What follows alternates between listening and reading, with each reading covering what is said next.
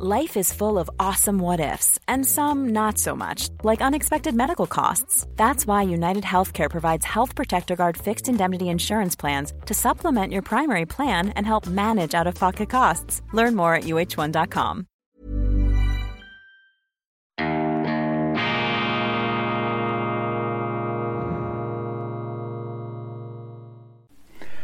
Grüezi miteinander. Ganz herzlich willkommen, meine sehr verehrten Damen und Herren, bei Weltwoche Daily, die andere Sicht. Unabhängig, kritisch, gut gelaunt, erfüllt, getragen von existenzieller Zuversicht, frei nach dem wunderbaren Tolstoi-Satz aus Krieg und Frieden, diesem Jahrhundert, ja diesem Jahrtausend Roman aus Russland, den Sie unbedingt lesen müssen. Das Leben ist das Licht der Menschen und die Finsternis begreift es nicht. Das Leben, das Licht sind stärker als die Finsternis. Und nur dann, wenn der Mensch sich der Finsternis anheimgibt, wenn er ihr verfällt, wenn er zu glauben aufhört, dann ziehen uns die Kräfte der Dunkelheit nach unten. Ansonsten wird sich die Lebenskraft immer durchsetzen. Das ist die Pointe, das ist das tiefe Geheimnis unserer Existenz und man könnte im Grunde hier die Sendung gleich aufhören, denn das ist das Wichtigste, was ich Ihnen mitteilen kann. Die Lebenskraft, das, was den Menschen nach vorne treibt, nach oben treibt, zum Überleben treibt, auch äh, dazu motiviert, es für seine Kinder in Zukunft besser zu haben. Diese Urkraft, die uns eingegeben ist, für die wir nichts können, das ist auch der Grund dafür, der beste Grund, der Hauptgrund dafür, dass wir zuversichtlich bleiben dürfen. Und in dieser Sendung kann ich Ihnen eine ganze Reihe von optimistischen Botschaften überbringen. Man muss sie nur sehen wollen. Ich beginne gleich mal mit der ersten. Heute Donnerstag am 13. Oktober, das ist die schweizerische Ausgabe von Weltwoche Daily, erscheint natürlich die neue Printausgabe der Weltwoche. Das Flaggschiff, bald 90 Jahre alt, allerdings hochrüstig, gut unterwegs, vital, ein Vulkan der Meinungsvielfalt und der Abwechslung und für die Weltwoche gilt, was auch unser Anspruch ist hier bei dieser Sendung. Nach dem Lesen, nach dem Zuschauen sollte man sich besser fühlen als vorher. Das hat in der Weltwoche übrigens, auch wenn Sie die Artikel nicht lesen möchten, hat es eine ganze Reihe von Cartoons und auch äh, Bildpointen äh, drin, die einen zum Schmunzeln bringen. Und mein persönlicher Favorit natürlich ist Hagar, der Schreckliche. Den haben wir eingebaut auf der, auf der Leserbriefseite in unmittelbarer Nähe des Kulturteils, der von Mischa Bannert, unserem großartigen Autor mit seiner musierenden Feder, äh, diesen Kulturteil geleitet, herausgegeben von meinem hochgeschätzten Kollegen Daniel Weber. Da wird immer ein hochkarätiges Bild der Kunstgeschichte besprochen und zwei Seiten vorher haben wir Hagar, den Schrecklichen, auf dem gleichen Niveau, kann man sagen, aber eben in der ganz anderen Umsetzung. Das ist die Weltwoche, die ganze Nahrungskette, die ganze Bandbreite auch kultureller Errungenschaften. Lassen Sie sich darauf ein. Ich kann Ihnen versprechen, es sind nützliche, es sind erhellende, lehrreiche Stunden und Minuten, die Sie mit uns verbringen können. Wir versuchen ja mit der Weltwoche ein guter Hausgast zu sein, ein interessanter, auch amüsanter, manchmal aufwühlender, provokativer, gut informierter Hausgast, den man immer wieder gerne zu sich nach Hause einlädt. Vielleicht auch deshalb, um es etwas weniger langweilig zu haben. Damit möchte ich natürlich nicht sagen, dass es bei Ihnen zu Hause langweilig zu und her geht. Aber auch bei mir. Ich bin äh, oft dankbar, dass ich in der Weltwoche wieder Anstöße finde für diese Sendung. Die Titelgeschichte entspricht dem, was ich in dieser Sendung äh, hier ins Zentrum stelle. Waffenstillstand jetzt. Das große Plädoyer für den Frieden. Aufhören mit diesen kleinkarierten Schuldzuweisungen, mit dem Versuch der Inquisitoren und Schießschartengesichter, mit den Leuten in den engen Unterhosen, die da Putin-Versteher und Russland-Verharmloser ins Visier nehmen wollen, auf die Schandbank drängen möchten, um so sich selber etwas äh, moralisch profilieren zu können. Das ist doch alles kompletter Unsinn. Das bringt überhaupt nichts, diese eitlen, pfauenhaften Selbstaufspreizungen. Wir sind jetzt mit der Möglichkeit eines Atomkriegs konfrontiert. Die NZZ hat es auch schon begriffen. In ihrer gestrigen Ausgabe am Morgen hat sie den Kuba, die Kuba-Krise von 1962 in Erinnerung gerufen, die ich schon vor x Monaten hier angemahnt habe. Damals die NZZ natürlich eins zu eins Nahkampfwaffe des Pentagon. Immer noch, aber allmählich sickern doch auch skeptische Töne ein. Vielleicht auch deshalb, weil wir sie hier als erste abgesondert äh, und äh, in den äh, allgemeinen Internet-Orbit hineingepredigt haben. Waffenstillstand, jetzt eine ganze Reihe von Autoren, die dafür ähm, sich äh, ins Zeug legen, unter anderem ich in meinem Editorial, dann aber auch Francis Pike, unser Kollege in Großbritannien, der ja mittlerweile ein guter Vertrauter der Leserschaft ist. Wir haben Jeffrey Sachs dabei, den Harvard-Professor, der sehr interessant sich derzeit äh, zu Wort meldet, auch international. Und schließlich Yanis Varoufakis, den Fakir der Ökonomie, weltberühmt geworden für eine gewisse Zeit, als er als Finanzminister, Finanzminister Griechenlands und Rockstar der internationalen Ökonomieszene, auch als äh, erfolgreicher Buchautor dann in Erscheinung getreten ist. Yanis Varoufakis, wer hätte das gedacht, dass ich da in der gleichen Autorenlinie stehe mit Janis Varoufakis. Aber das ist eben auch die Weltwoche. Da spielen doch die weltanschaulichen Herkunftsgebiete, die Schrebergärten überhaupt keine Rolle, sondern man beurteilt eine Aussage aufgrund ihres Inhalts, aufgrund ihrer Qualität und nicht aufgrund des Absenders oder ob er jetzt unserer weltanschaulichen Gruppe, unserem Trachtenverein zugehörig ist oder nicht. Das zeichnet unsere Weltwoche aus. Zweites Thema. Liebet eure Feinde. Die Friedensbotschaft des Christentums. In Erinnerung gerufen durch Ann-Sophie Schindler. Ganz wichtig, ganz wichtig, dieser Artikel. Liebet eure Feinde. Das ist eine Einsicht, die ich bis jetzt bei Weltwoche Daily noch nicht so sehr forciert habe, beleuchtet habe, die mir vielleicht selber auch gar nicht so bewusst geworden ist dieses Jesuswort, liebet eure Feinde, hochgradig weise. Denn, denn in dieser Bibel, in dieser Schatzkammer der Menschheit und der Weisheit sind gelagert tiefe Wahrheiten über die Seele des Menschen müssen Sie nicht mehr Psychologie studieren, da können Sie Ihren Freud ins Antiquariat bringen, wobei Freud ein literarischer Hochgenuss ist zum Lesen. In der Bibel ist der Mensch drin, wie er eben wirklich ist, nicht so, wie er sich gerne hätte. Und Jesus hat erkannt, gemäß diesem Satz, liebet eure Feinde, dass es gefährlich ist, wenn der Mensch seine Feinde hasst, dass dann etwas einsetzt, was nie mehr aufhört, dass man dann eben in diese Eskalationsspirale der, Gewalt sich hineinschraubt und aus der erst wieder herausfindet, wenn einer oder beide tot am Boden liegen, kampfunfähig. Und die Bibel ist ja eine Schrift des Friedens auch der Liebe könnte man sagen, des Glaubens, des Glaubens, der eben mehr ist als bloßes Wissen. Wissen ist einfach das Bescheidwissen über nackte Tatsachen im Neonlicht einer wissenschaftlichen Betrachtung mit einigermaßen logischen Verfahren. Glauben ist etwas, was den ganzen Menschen auch sein Herz erfüllt und sein Herz packt.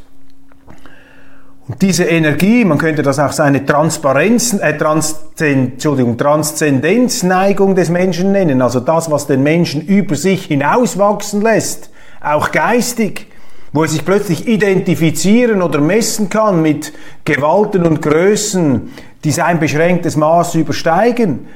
Das befähigt den Menschen zu Großartigkeiten. Aber es ist natürlich auch ein steter Abgrund und eine Droge, die den Menschen in die Raserei, in den Wahnsinn, in die Machtanmaßung entführen kann. Und Feindbilder im Wortsinn sind Rauschdrogen der Politik. Man kann sich an Feindbildern berauschen. In Feindbildern spüre ich mich selber. Dank einem Feindbild kann ich mich profilieren, in der Herabsetzung meines Feindes zum absolut Bösen spüre ich, nippe ich am Nektar des Guten, um es etwas bildhaft auszudrücken. Und deshalb sind Feindbilder etwas Gefährliches. Und ich bilde mir ein, ohne das theologisch studiert zu haben, dass das der tiefe Sinn ist dieses Satzes, liebet eure Feinde. Damit möchte die Bibel eine Sperre legen eine Hemmschwelle hochziehen gegen die Kraft, die Macht und das Unheil der Feindbilder. Das gleiche Kapitel gehört ja auch, wenn sie geschlagen werden. Schlagen sie nicht zurück, halten sie die andere Wange hin. Also das, die Bibel ist das Buch, das man lesen muss, um, um aus einer kriegerischen Eskalationsspirale wieder herauszufinden. Da müssen eben alle heruntersteigen. Alle müssen sich von ihrem Feindbilder verabschieden. Und jetzt sage ich etwas ganz Provokatives. Mein Eindruck ist, dass die westlichen Regierungschefs mit wenigen Ausnahmen viel mehr Feindbild betrunken, Feindbild besoffen sind als Russlands Präsident Wladimir Putin.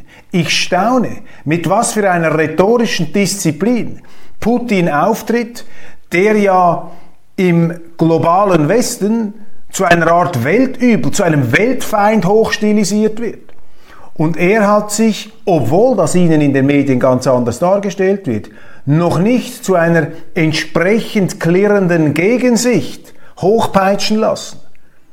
Also ich bilde mir ein, mit allen Möglichkeiten von Missverständnissen und Fehlurteilen, ich bitte das auch kritisch zu hinterfragen, was ich jetzt sage, ich bilde mir ein, dass Putin ein rationaler Akteur ist, nach wie vor, und dass Putin diese Versuchung, sich im Feindbild zu verlieren, sich auch am Feindbild hochzustoßen, um sich größer zu machen, als man selber ist, dass er dieser gefährlichen Neigung widerstrebt, dass er das nicht so auslebt in dieser Grenzenlosigkeit und auch zum Teil in diesem degoutant, äh, degoutanten, äh, platten Modus, wie das einige unserer westlichen Staatsführer tun, vor allem aber die Medien, die da schäumen und äh, ausrufen und scherbeln und klirren, da schenken sich die russischen und unsere Medien überhaupt nichts. Also wenn ich da höre, was auch in diesen einschlägigen russischen Portalen der Star-Talker und Star-Moderatoren alles erzählt und verzapft wird, dann ist das ungefähr gleich extrem und gleich bescheuert wie das, was unsere Boulevardzeitungen sowohl in der Schweiz wie auch in Deutschland gelegentlich zu diesem ähm, Krieg von sich geben. Erstaunlich vor diesem Hintergrund, fast schon kontrastmäßig auffallend die extreme rhetorische Selbstdisziplin eines Putin, die natürlich als solche bei uns nicht dargestellt wird. Und ich weiß, wenn man das sagt, ist man ja sowieso wieder ein Putin-Versteher, ein Putin-Verharmloser. Und da kommt gleich der nächste Affront, die nächste Frechheit und die nächste Kleinkariertheit. Denn nur weil man differenzierter diesen Krieg sieht, weil man nicht bereit ist, in derart einseitige Beschreibungen hineinzusteigen, wenn man also versucht, hier Zwischentöne zu setzen, Grautöne, dann wird man ja von diesen Bescheidwissen und absolut Überzeugten bereits ins Lager der seelenlosen Stiefelknechte des Kreml geschoben, womit über die Position des Differenzierten nichts gesagt ist, aber sehr wohl sehr viel über die Intoleranz dieser möchte gern Inquisitoren, die es einfach nicht gern haben, wenn einer eine andere Meinung vertritt. Liebet eure Feinde, dieser Satz muss verinnerlicht werden. Der ist wichtig, vor allem dann, wenn auf allen Kanälen der Rausch der Feindbilder tost und rauscht und brandet und peitscht. Und ich bin sehr froh, dass meine Kollegen diesen Artikel auf die Titelseite gehoben haben. Das äh, zeigt die Wichtigkeit. Dann drittes Schwerpunktthema.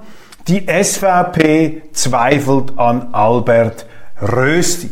Innerhalb der Volkspartei wagt das niemand so richtig auszusprechen, also muss es die Weltwoche wieder einmal tun, wenn sich die anderen nicht trauen. Da müssen wir hier wieder einmal die undankbare Rolle des Spielverderbers übernehmen, weil es einfach wichtig ist, jetzt in dieser innenpolitischen Debatte hier auch Klartext zu sprechen. Es gibt ein Unbehagen in der SVP gegenüber der Kandidatur von Albert Rösti und diese, dieses Unbehagen ist nicht kleiner geworden durch den Medienauftritt, durch die Bekanntgabe seiner Kandidatur. Ich glaube im Berner Kursaal eine ziemlich große Angelegenheit. Die Medien sind ja bereits schmachtend ähm, in, äh, in, in eine Verliebtheitspose gefallen. Da hängt der Himmel voller Geigen. Das macht einen sowieso, also mich umso mehr sehr äh, skeptisch und misstrauisch, wenn die Medien sich da einem SVPler um den Hals werfen. Das machen sie eigentlich nur, wenn sie spüren, wenn sie vermuten, dass dieser SVPler eben nicht so unbequem auftreten wird, wie es der Auftrag, wie es die Aufgabe der SVP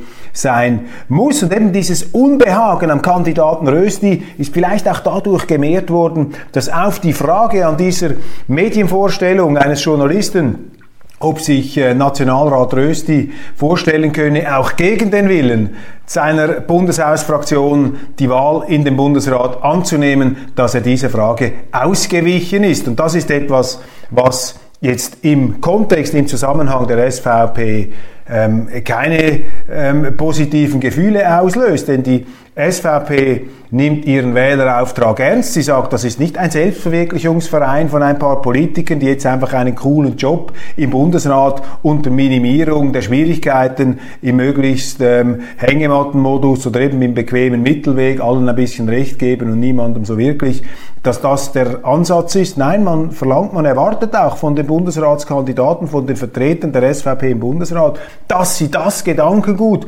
in den Bundesrat einbringen, für das sie gewählt werden. So nach dem Muster jeder Firma. Also wenn Sie sagen, Sie ähm, stellen als Bäcker ein Weckli her oder ein Semmeli, dann muss dort, wo Weckli draufsteht, muss auch ein Weckli drin sein. Oder ein Semmeli. Da können Sie nicht einfach einen Jockeystängel oder sonst irgendetwas verkaufen. Dort, wo Sirup draufsteht, muss Sirup drin sein. Dort, wo Coca-Cola draufsteht, da muss Coca-Cola drin sein. Und da, wo SVP draufsteht, da muss auch SVP drin sein. Und diese Unsitte, dass sich Politiker, kaum sind sie irgendwo gewählt, vom Parteiprogramm entfernen, weil das natürlich äh, viel bequemer ist, einfacher, weil man natürlich auch aneckt mit dem Parteiprogramm. Stellen Sie sich vor, jetzt muss ein Bundesrat der SVP über die Neutralität reden, die preisgegeben worden ist durch den, durch den Bundesrat. Er muss über die Energiestrategie reden. Er muss darüber reden, dass es ein absoluter Wahnsinn ist, einzelne Kantone mit Windrädern zupflastern zu wollen. Das ist doch, der, ist doch ein völliger Irrweg, der da ideologisch ähm, magnetisiert beschritten worden ist und niemand getraut sich da zu sprechen. Also die SVP im Bundesrat muss auch im Rahmen dieses Gremiums ihre dialektische, hinterfragende, kritische Rolle spielen. Denn dieser Bundesrat, das haben wir jetzt in den letzten zwei, drei Jahren gesehen, ist ein dysfunktionales Gremium. Jeder für sich und Gott gegen alle. Und da gibt es so ein paar Medienstars, das sind meistens die, die dann mittelfristig die größten Probleme bekommen, weil die, die in den Medien am meisten hochgelupft werden, die Bundesräte, das sind die, die den größten Trümmerhaufen hinterlassen. Siehe Doris Leuthard. Keine Bundesrätin war populärer als sie. Keine hat einen größeren Trümmerhaufen hinterlassen als sie. Also die Medien sind geradezu hypnotisch verhext von äh, unfähigen Bundesräten. Hauptsache, sie machen bella figura, sie zeigen sich nett und versöhnlich und auch gegenüber dem politischen Gegner. Wissen Sie, das ist kein Problem, so aufzutreten in Bern. Aber viel anstrengender, unbequemer und für den Wähler richtiger ist es, wenn ein Bundesrat, wenn ein Politiker in Bern ungeachtet seines Amts sich für die Leute einsetzt, die ihn gewählt haben, die ihm ein Mandat gegeben haben. Und das heißt, dass er dieses Programm vertreten muss. Und wenn nun eine Fraktion einer Partei im Bundeshaus zum Schluss kommt, der oder jener ist der falsche Kandidat, dann kann sich der nicht einfach Life is full of what ifs. Some awesome, like what if AI could fold your laundry? And some, well, less awesome, like what if you have unexpected medical costs? United Healthcare can help get you covered with Health Protector Guard fixed indemnity insurance plans. They supplement your primary plan to help you manage out of pocket costs. No deductibles, no enrollment periods, and especially no more what ifs. Visit uh1.com to find the Health Protector Guard plan for you. Hi, I'm Daniel, founder of Pretty Litter. Did you know cats tend to hide symptoms of sickness and pain? I learned this the hard way after losing my cat, Gingy. So I created Pretty Litter, a health monitoring litter that helps detect early signs of illness by changing colors, saving you money and potentially your cat's life. Pretty Litter is veterinarian developed, and it's the easiest way to keep tabs on your fur baby's health right at home. Go to prettylitter.com and use code ACAST for 20% off your first order and a free cat toy. Terms and conditions apply. See site for details. Den Gegnern der SVP zur Verfügung stellen, um dann als Kuckucksei oder als trojanisches Pferd in den Bundesrat gehoben zu werden. Das funktioniert übrigens auch nicht. Gibt die Taktik zu meinen, dass man damit die SVP schwächen könnte. Die Erfahrung zeigt, das Gegenteil ist richtig. Nun will ich nicht sagen, dass aus diesem einen Satz und aus dieser Verwedelung heraus eine große Geschichte gemacht werden kann. Aber das sind Fragen, die sicherlich von der Bundeshausfraktion der SVP in der Durchleuchtung des Kandidaten Rösti zur Sprache gebracht werden müssen. Und da muss man auch ohne falsche Rücksichtsnahme ähm, miteinander reden. Respekt heißt auch, dass man den anderen mit der Wahrheit aus meiner Sicht konfrontiert, dass ich ehrlich bin, dass ich auch meine, mein Unbehagen artikuliere. Gibt ja nichts Verlogeneres, als wenn Sie einen loben, mit dem Sie nicht einverstanden sind. Das ist zwar des Hausfriedens zuliebe der bessere Weg, aber es ist eben grundsätzlich verlogen. Das sind die drei Schwerpunktthemen. Waffenstillstand jetzt, liebet eure Feinde, die SVP zweifelt an Albert Rösti, darüber hinaus aber noch sehr, sehr viel andere Themen. Und Sie haben es gesehen, ich nehme diese Programmvorschau auf die gedruckte Weltwoche, um gleich die Themenlage, die Themenkonjunktur hier etwas einzufangen, die Sie auch am heutigen Tage beschäftigen muss. Natürlich immer einsteigend etwas ins Grundsätzliche, nicht einfach an den Schaumkronen der Oberflächlichkeit ähm, klebend. In der NZZ-Ausgabe von gestern hat mich noch etwas irritiert und auf dem Titelblatt sieht man zwei, ich glaube es sind knutschende Frauen, es sieht so aus, mit einem nackten Rücken obendrauf und dann steht ja der Körperkultur der Frauen und äh, Liebe ohne Sex, das ist jetzt auch nicht das Gelbe ähm, vom Ei. Ich, ich habe mich einfach gefragt, was ist jetzt mit der NZZ los? Wenn Sie so einen fleischigen Frauenrücken auf Ihrer Titelseite mir am Morgen da bringen mit so einer Flower Power Hose, damit ich mich jetzt mit den Versprechen der sexu sexuellen Revolution aus weiblicher Sicht auseinandersetze, aber vielleicht ist das ja auch das Großartige an unseren Medien, dass man äh, in solchen Dingen schwelgt. Wobei, wobei, die Sexualität ist ja heute auch eine Kampfzone der Ideologien äh, geworden und äh, entsprechend auch mit Bedeutungsinhalten aufgeladen, die darauf abzielen, eben wieder so eine Einheitsdoktrin, so ein Unisono-Denken ähm, aufzuziehen. Da allerdings scheint mir doch noch eine gewisse Restskepsis vorhanden zu sein. In Deutschland übrigens, ich werde das in der internationalen Ausgabe vielleicht noch etwas ausführen. Ich habe bereits gestern darauf hingewiesen, in Deutschland jetzt große Zuwanderungsdebatten. Ein äh, Gipfeltreffen hat da stattgefunden. Die Innenministerin möchte die Grenzkontrollen ähm, äh, verschärfen. Gleichzeitig stellt man aber bessere Immobilien zur Verfügung für Zuwanderer. Das ist das große Problem auch in der Schweiz dass man äh, die Migration, die illegale Migration viel zu attraktiv macht, anstatt sie konsequent zu unterbinden. Das ist das große Thema. Aber das Gute, das Positive besteht nun eben darin, dass überhaupt über dieses Thema gesprochen wird, auch und gerade in Deutschland. Das hat übrigens auch mit der Schweiz zu tun. In der Schweiz haben wir dank der direkten Demokratie, dank dem Volk, nicht dank den Politikern, die hätten das am liebsten tabuisiert, haben wir eine relativ offene, ich sage relativ offene Debatte über die Missstände der Zuwanderung. Ähm, zwar versuchen die, ein Großteil der Parteien das auch immer wieder in die Rassismusecke zu drehen, wenn einer da auf Missstände hinweist, auf die Nichtbeachtung von rechtsstaatlichen Normen. Aber insgesamt müssen wir auch hier ein Wirken des Fortschritts beobachten, dass diese Diskussion sachbezogener geführt wird, auch in Deutschland. Bei allen Unzulänglichkeiten, bei allen Verklemmtheiten, aber lassen Sie sich da nicht von der Finsternis vereinnahmen. Das Licht glimmt, das Licht ist sichtbar. Positiv übrigens auch, dass sich die Stimmen für den Frieden mehren. Jetzt auf einmal hören wir US-Präsident Joe Biden. Er sei bereit, mit Putin zu verhandeln.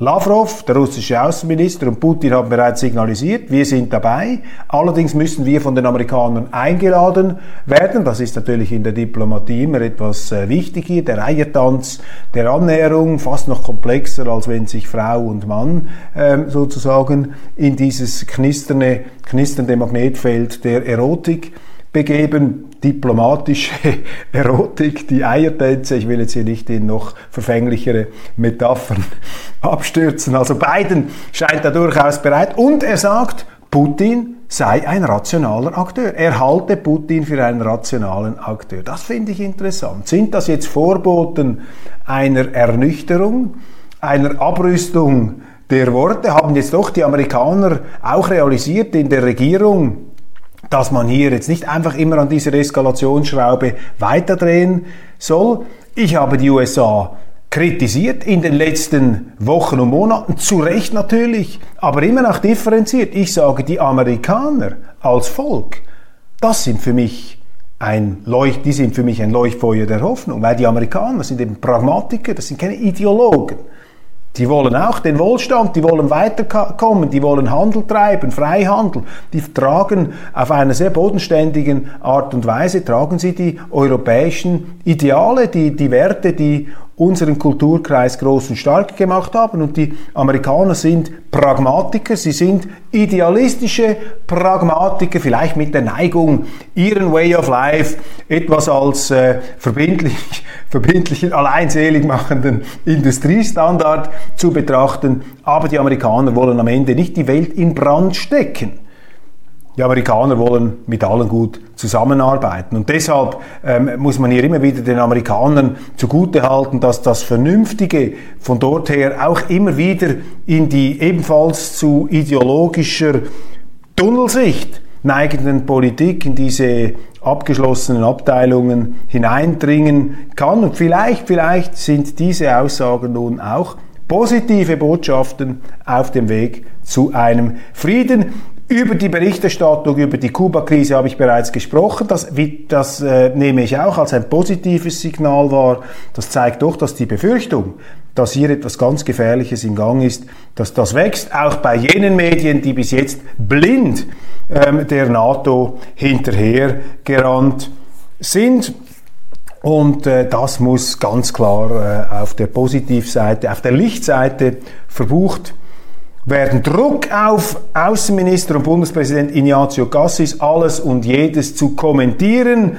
Äh, ich höre da, dass die Parlamentarier Sibel Arslan, Grüne, Marianne Binder, Mitte, Doris Fiala, FDP, Tamara Funicello, SP, Corinna Gredig, GLP und Lilian Studer Mitte Druck machen auf den Außenminister zusammen mit Gerhard Pfister und Cedric Wermuth, den beiden Präsidenten von Mitte und SP. Man möge doch viel entschiedener und entschlossener ähm, Stellung nehmen und Verdammungszensuren verteilen, überall dort, wo etwas so nicht läuft, wie es sich diese Politiker da gerade vorstellen, namentlich abgezirkelt auf die Proteste im Iran. Da wird der Bundesrat aufgefordert, ganz drastisch Stellung zu beziehen. Das ist natürlich Mumpitz, meine Damen und Herren. Das ist Unsinn, das ist das Gegenteil einer disziplinierten, neutralitätspolitischen Ausrichtung. Aber der Bundesrat ist natürlich selber schuld, dass er diese Geister geweckt hat. Denn wer hat denn die, Bund, wer hat denn die Neutralität preisgegeben im letzten Februar, müssen wir nicht erwähnen. Kommt hinzu, dass die Schweiz noch ein Schutzmachtmandat hat, das heißt eine diplomatische Vertretung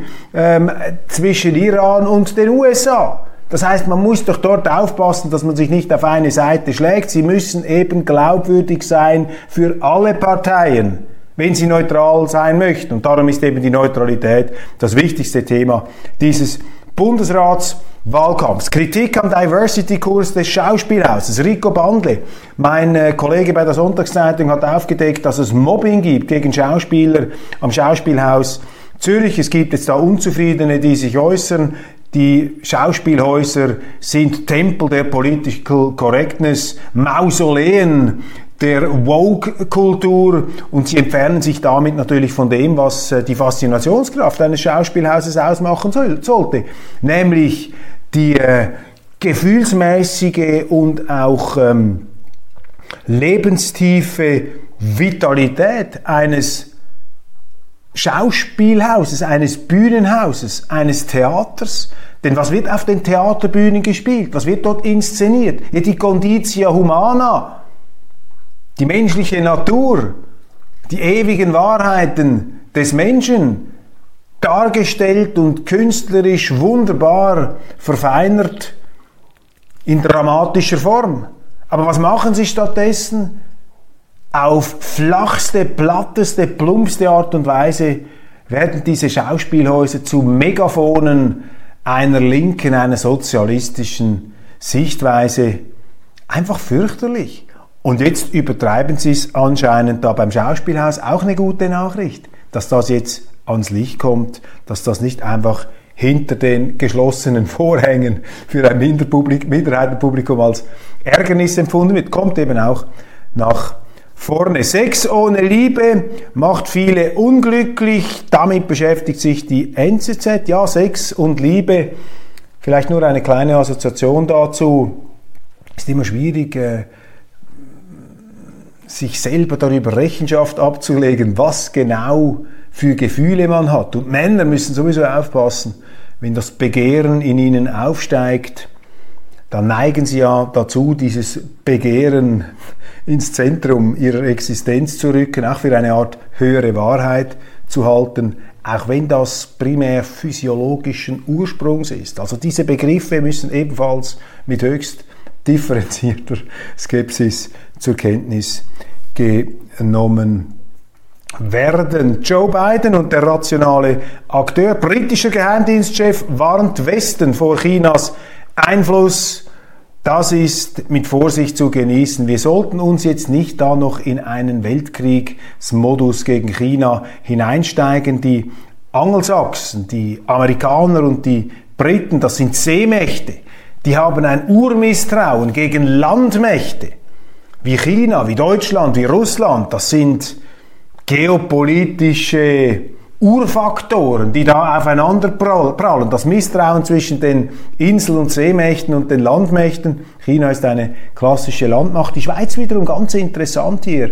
Auch wieder vermittelnd, brückenbauerisch unterwegs. Die Schweiz ist so etwas wie ein England Mitteleuropas in ihrem Bergredui, in ihrem Bergresort, in ihrem Alpenresort dieser Alpenrepublik hat etwas Insulares, auch äh, Züge einer Seemacht, in dem die Schweiz früh globalisiert ist, eine Freihandelsmacht, muss man sagen, gleichzeitig aber auch sehr territorial verwurzelt. Wir haben also ein Verständnis für die Seemächte und auch für die Landmächte, womit ich wieder bei der Neutralität bin. Die Schweiz, das ideale der, der Verständigung und mehr Verständigung, mehr Verständnis brauchen wir jetzt mit und nach allen Seiten. Interview mit Heidi Tagliavini, die Diplomatin, jahrzehntelang mit Konfliktparteien am Tisch. Sie sagt, man muss mit Kriegsverbrechern verhandeln. Selbstverständlich muss man das. Das ist die Essenz. Auch eine gute Nachricht, dass der Tagesanzeiger der solche Erkenntnisse früher wie der Teufel äh, das Weihwasser behandelt hätte, dass solche Erkenntnisse mittlerweile titelgebend in Erscheinung treten. Meine Damen und Herren, das war's von Weltwoche Daily für heute.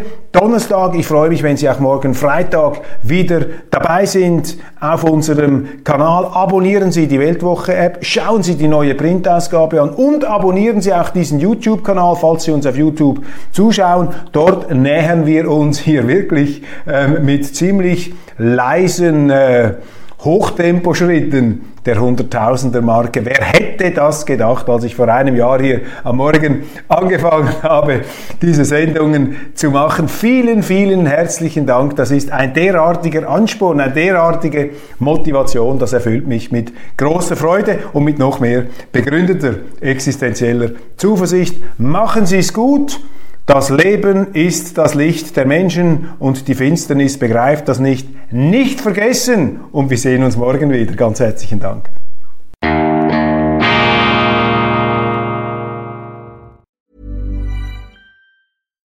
Hi, I'm Daniel, founder of Pretty Litter. Cats and cat owners deserve better than any old-fashioned litter. That's why I teamed up with scientists and veterinarians to create Pretty Litter. Its innovative crystal formula has superior odor control and weighs up to 80% less than clay litter.